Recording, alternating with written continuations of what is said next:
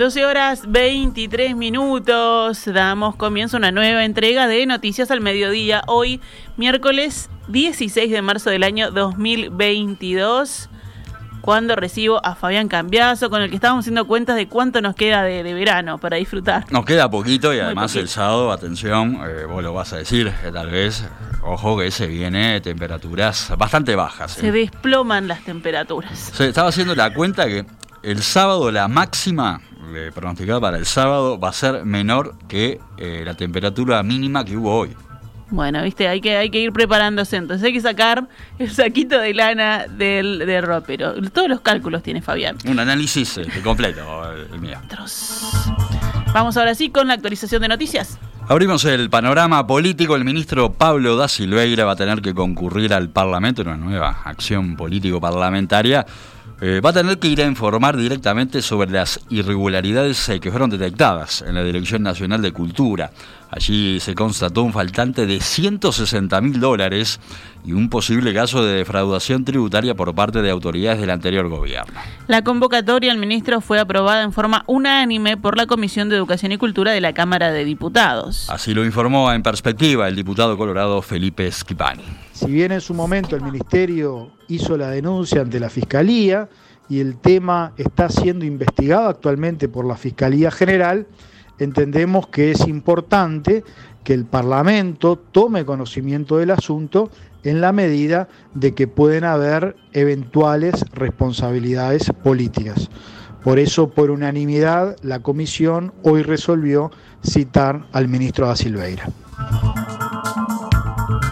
Bueno, por este caso el país informó hoy que nueve personas, entre ellos los dos ex directores de cultura en los últimos dos gobiernos del Frente Amplio, estamos hablando de Hugo Achugar y Sergio Mautone, van a tener que declarar en la Fiscalía en calidad de indagados es decir, que deberán concurrir cuando sean citados acompañados de un abogado. Las indagatorias que comenzaron este martes y continuarán hasta el próximo 22 de marzo incluyen también interrogatorios a funcionarios de la Dirección de Cultura y empresarios. En el presunto ilícito se falsificaron donaciones para promover eventos culturales a través del Fondo de Incentivo Cultural a cambio de exoneraciones en el pago de impuestos.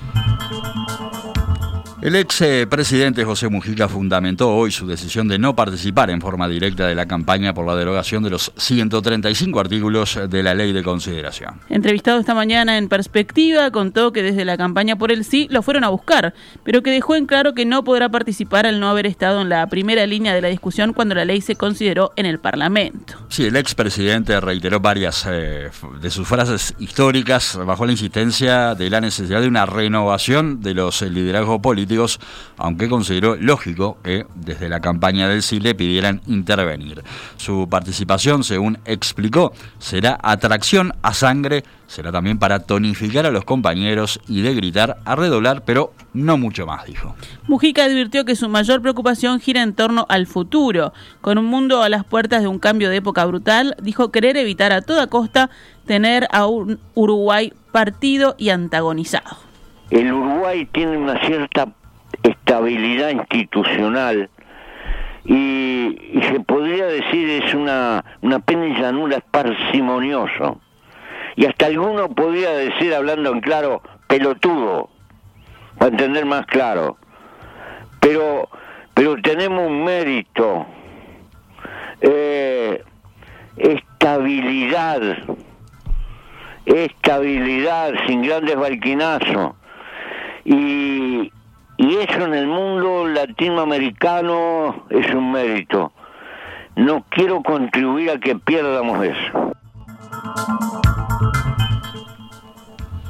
Los intendentes valoraron en forma unánime la aplicación del programa de jornales solidarios y le pidieron al Poder Ejecutivo que lo extienda hasta el mes de mayo. El jefe comunal de Florida, Guillermo López, lo definió hoy como una herramienta transitoria que puede servir como un escalón hacia una solución estructural del empleo. El programa, cuyo nombre oficial es Oportunidad Laboral y atiende un máximo de 15.000 personas seleccionadas por sorteo entre los postulantes inscriptos, está vigente por ahora hasta el 31 de marzo. Así es, los jornales solidarios están dirigidos, recordemos, a personas de entre 18 y 65 años de edad que carezcan de ingreso por salario, retribución o subsidio de cualquier tipo, a excepción de los que son beneficiarios del Ministerio de Desarrollo Social. El sueldo es de 12.500 pesos eh, mensuales por 12 jornales al mes en tareas que son asignadas por las intendencias y los municipios. En diálogo con En Perspectiva, el, el intendente de Florida, Guillermo López, explicó que se le pidió al gobierno que para financiar la extensión del programa se destinen los fondos remanentes de su aplicación hasta el momento.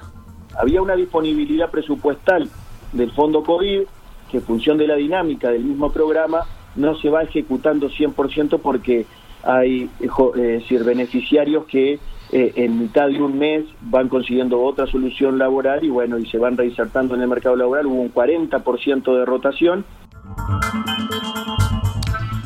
Este acuerdo de los intendentes para pedir la extensión del programa fue considerado una buena noticia por el presidente Luis Lacalle Pou, que adelantó también la posibilidad de extender el programa en invierno. Me parece una buena decisión, no fue exclusivamente instancia del Poder Ejecutivo, esto es una conversación que venimos teniendo informalmente con el Congreso de Intendentes. Estos días estuvimos conversando y creo que la moción eh, votada por el Congreso es muy buena y además hay que agregarle la posibilidad de jornales de invierno también por parte de nuevo de recursos del Poder Ejecutivo y de algún recurso de las, de las intendencias. Recordemos, el Congreso de Intendentes evaluó en febrero pasado que los 15.000 puestos creados a través de los jornales solidarios explicaron 37,5% del incremento del empleo en cantidad de personas en todo el país entre mayo y diciembre del año pasado. Ayer los jefes comunales reunidos en Soriano también resolvieron continuar realizando gestiones para implementar un nuevo programa, Oportunidad Laboral, destinado a los sectores de más difícil inserción y que mantenga el énfasis en la atención a las poblaciones más vulnerables vulnerables. Así es. Eh, bueno, la empresa estadounidense Frutura compró en bloque los activos de Citrícola Salteña, la firma Caputo, una firma emblemática que estaba en proceso de liquidación desde el año 2020 y que emplea unas 2.000 personas. En la subasta que se realizó ayer, la firma pagó 36.420.000 dólares. La firma compradora va a tomar posesión de Citrícola Salteña el próximo 30 de marzo. Esto lo informaron los representantes del Sindicato de Trabajadores de la empresa, Marcelo Di Paola y Miriam Perdomo, al diario El País, que ayer tomaron contacto con los delegados de la compañía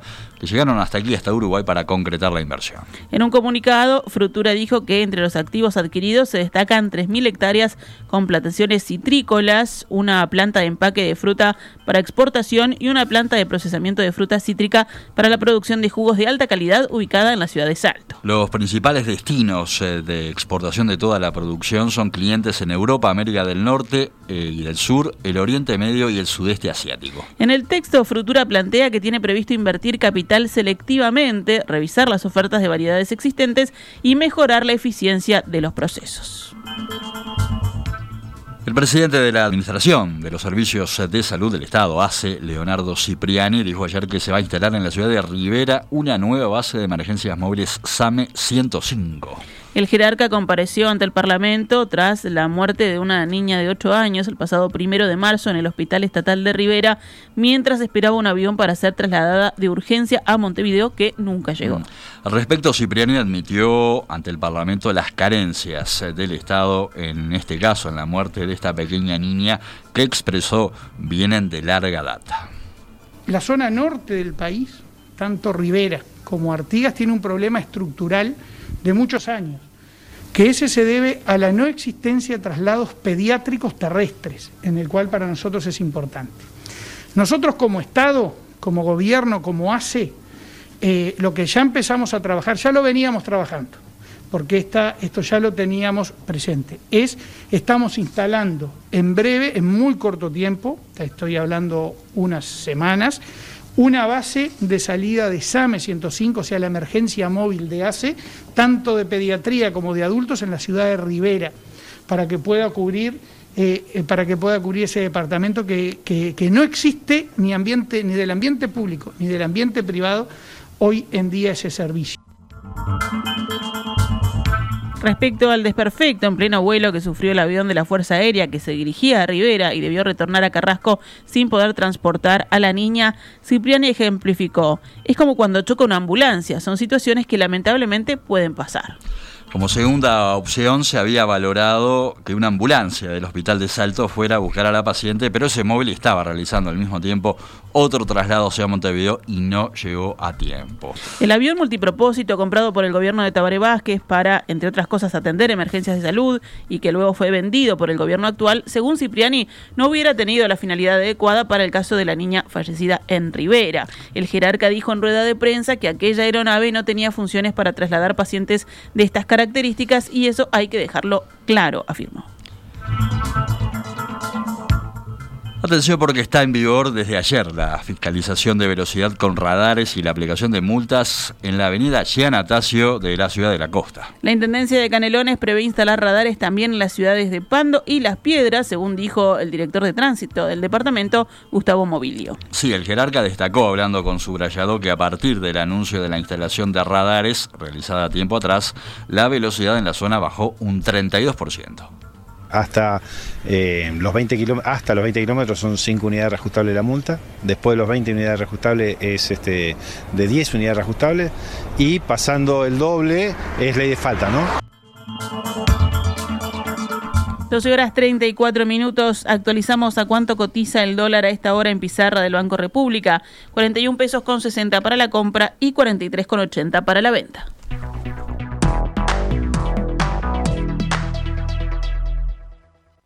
Esta es Radio Mundo, 1170 AM. ¡Viva la radio! 12 horas 37 minutos, continuamos en Noticias al Mediodía y nos vamos al panorama internacional. Así es, en otro dramático pedido de ayuda, el presidente de Ucrania, Volodymyr Zelensky, insistió ante el Congreso de los Estados Unidos que imponga una zona de exclusión aérea sobre Ucrania, que también amplíe la asistencia militar al país y también que aumente las represalias contra Rusia por la invasión. Los necesitamos ahora, dijo Zelensky a los senadores y congresistas norteamericanos. Los llamo a que hagan más. Desde Kiev, el presidente ucraniano habló ante los legisladores estadounidenses en el primer discurso virtual que da un líder extranjero ante las dos cámaras del Congreso de los Estados Unidos. El mandatario utilizó su mensaje para volver a exigir un mayor involucramiento de Washington en el conflicto y reiteró su principal reclamo, una zona de exclusión aérea, un pedido que el gobierno de Joe Biden ya ha descartado de pleno ante la posibilidad de que desate una confrontación directa con Moscú y lleve a la Tercera Guerra Mundial. En el mensaje, Zelensky apeló a la historia de los Estados Unidos al evocar hechos como el bombardeo de Japón a Pearl Harbor, que llevó a Estados Unidos a pelear en la Segunda Guerra Mundial, o el ataque eh, terrorista del 11 de septiembre de 2001, que llevó justamente a Estados Unidos a eh, pelear la guerra de Afganistán, que fue la más larga de su historia. Nos vamos a los deportes. Muy bien, porque River Plate y Liverpool se van a enfrentar esta noche por la clasificación a la fase de grupos de la Copa Sudamericana. Hay que recordar que el partido de ida lo ganó River 1 a 0. El partido va a ser en el Estadio Centenario desde las 19.15. En esta primera fase hay que recordar que equipos de todas las federaciones de América del Sur, excepto Argentina y Brasil, juegan contra otro equipo de su mismo país en llaves a doble partido.